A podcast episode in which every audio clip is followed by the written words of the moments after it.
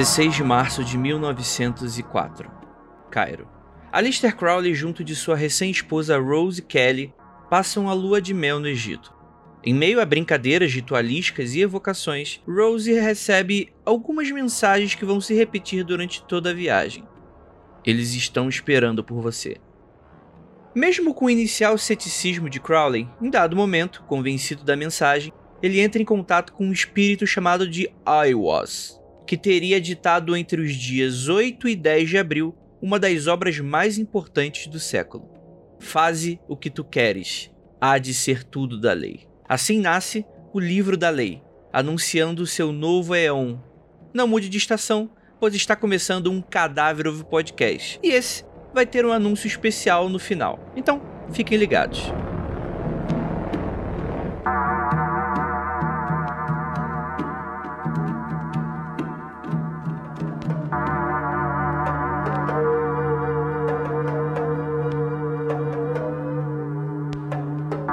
Edward Alexander Crowley nasceu em 1975 na região de Warwickshire, Inglaterra. Vindo de uma criação fervorosa cristã, seus pais, além de ricos graças à cervejaria da família, marcou a vida de Crowley para sempre com uma educação doutrinária e inflexível. Aí, inclusive, se explica grande parte de sua aversão aos símbolos cristãos. Mas, apesar de contraditório, o cristianismo foi muito importante para o desenvolvimento de sua crença e a forma de pensar o mundo. Chamado de besta por sua mãe ainda bem jovem, sim, a besta. E mesmo assumindo a sua alcunha e a numerologia, o 666, Crowley estava bem longe de ser satanista, ainda que muito pintado, como pela mídia conservadora da época.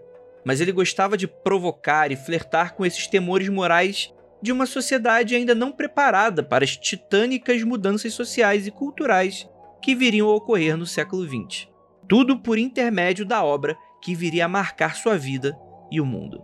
Após ser convencido que as mensagens trazidas por Rose podiam ser reais, em 20 de março daquele ano, Crowley evoca o deus Horus. Após estabelecer contato, sua esposa então avisa que aquele não era Horus, mas seu porta-voz, Aiwas. Com as instruções de como proceder para receber a mensagem, em 8 de abril de 1904, Crowley adentra o templo no horário determinado. É dito que a voz de Aiwas vinha de seu ombro esquerdo, como se o espírito estivesse em um dos cantos do local.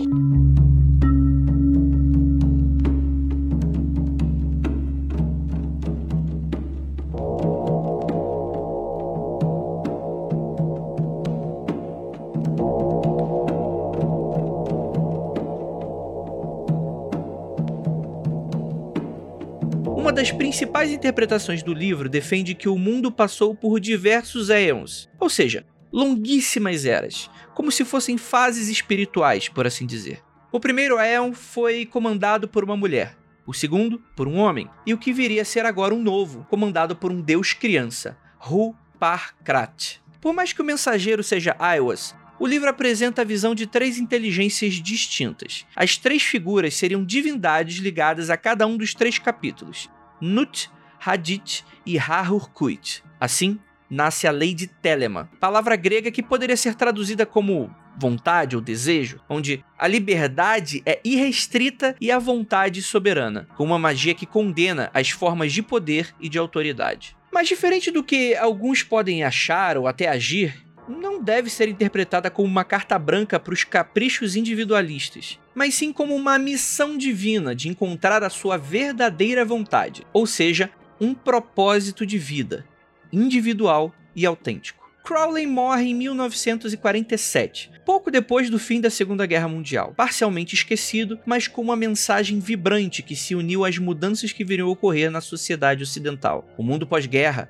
globalizado, contemporâneo, passou a ser chamado então de pós-moderno. Transformações diversas afetaram a sociedade: religião, ciência, literatura, arte, filosofia. Uma pulsão de rejeitar o velho e abraçar novas formas de enxergar o mundo. É claro que o livro da lei não tem nenhuma ligação direta a isso, mas é certo que tratava dos mesmos axiomas e pulsões. Como se prevendo essa nova era, ou melhor, esse novo aeon que chegaria, temos o movimento hippie, o feminismo contemporâneo, o fim do apartheid, amor livre, liberdade sexual, exploração de psicodélicos para acender o espírito, O mundo passava por mudanças e é claro que não sem resistência. Afinal, nenhuma transição perde diretamente a linguagem e as formas da anterior para o novo, de maneira tão imediata, sendo esse embate não apenas inevitável, como até mesmo necessário. Nesse contexto, rapidamente o movimento contra a cultura toma forma e os iguais se unem. Iguais no sentido de combatentes de uma era futura, mais diversa, e plural no pensar e agir. A contracultura é a resistência e a ponta de lança, a vanguarda de um novo éon. Nesse contexto político, religioso, esotérico, social e cultural, grandes nomes costumam frequentar os mesmos locais físicos e espirituais. Seja com Raul Seixas falando sobre a sociedade alternativa, ou John Lennon em New Utopian. O rock em si, principalmente o britânico, tem centenas de referências a Crowley, ou do livro da lei em si. Crowley está presente na capa do Sgt. Peppers dos Beatles, é tema de Ozzy em Mr. Crowley, inspira David Bowie, Jimmy Page, Jim Morrison e Bruce Dixon. No cenário dos quadrinhos, Sandman de Neil Gaiman faz referências diretas e indiretas ao ocultista inglês. Grant Morrison, da mesma forma, já fez Crowley se encontrar na ficção com o fundador de Asilo Arkham nas histórias de Batman. E claro, o mais cultuado, Alan Moore, que derramou diversas referências e obras consagradas, como V de Vingança, Do Inferno, enfim, Prometeia.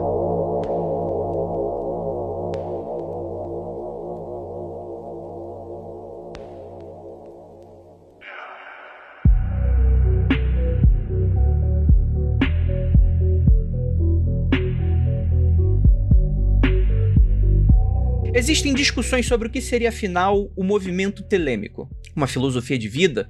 Uma religião? Aqueles que enxergam no livro da lei uma forma de ver o mundo têm opiniões e motivações diversas para abraçar a obra e seus ensinamentos. Sejam inspirandos ao tentar descobrir o seu propósito de vida, sejam inspirados pela liberdade do fazer ou ser, é certo que o movimento se tornou bastante popular após a morte de Crowley. É certo também que o livro da lei é uma das obras mais intrigantes do século XX, notável singular e fascinante. Quando recebeu o texto do livro da lei de Iowas, no Egito, nem mesmo Crowley entendeu toda a mensagem que estava contida nesse texto.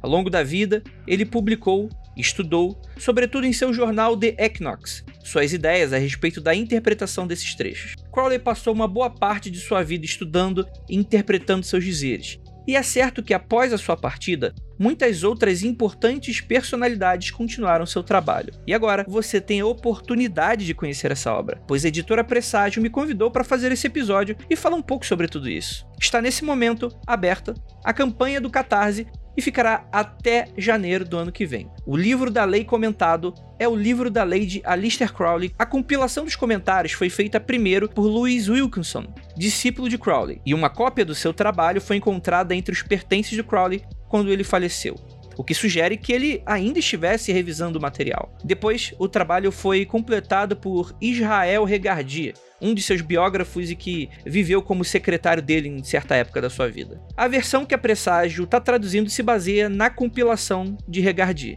Além da importância dos comentários do Crowley em si, ainda existem duas adições interessantíssimas a essa versão brasileira.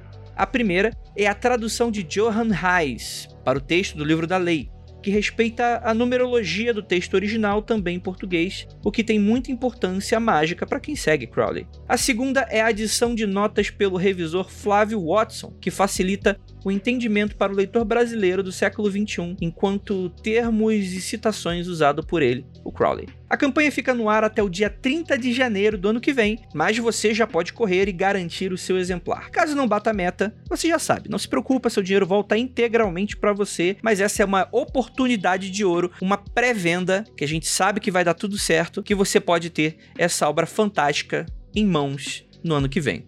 E você, está preparado para o novo Eon?